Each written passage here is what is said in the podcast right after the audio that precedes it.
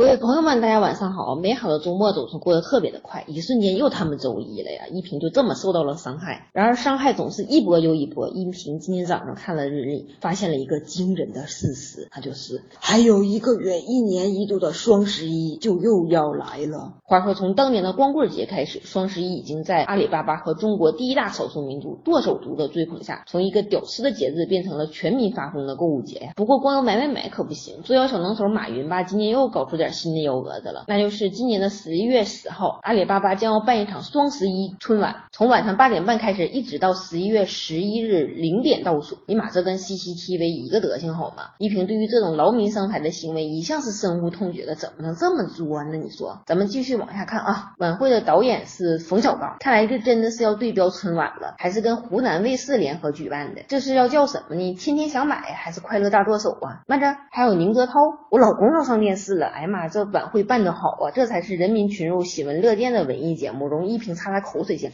当然，晚会少不了的还有各种没完没了的促销活动什么的，估计跟春晚摇摇乐差不多。想想大姑娘小媳妇们一边看电视一边剁手一边摇手机，咔嚓咔嚓咔嚓的，那也是醉了。说起来，双十一这两年的热度吧，确实有所下降，加上一直没完没了的假货传闻和疲软的股价，阿里巴巴找了这么些噱头，摇旗呐喊也是情理之中。不过剁手吧，毕竟是刚需。据说前几天有公安去逮捕一个女嫌疑人，在门口喊的就是“你快递来了”，结果咵就把门开开了。快递员说你：“永远叫不醒一个装睡的人，但我能。”马云说：“不是我能。”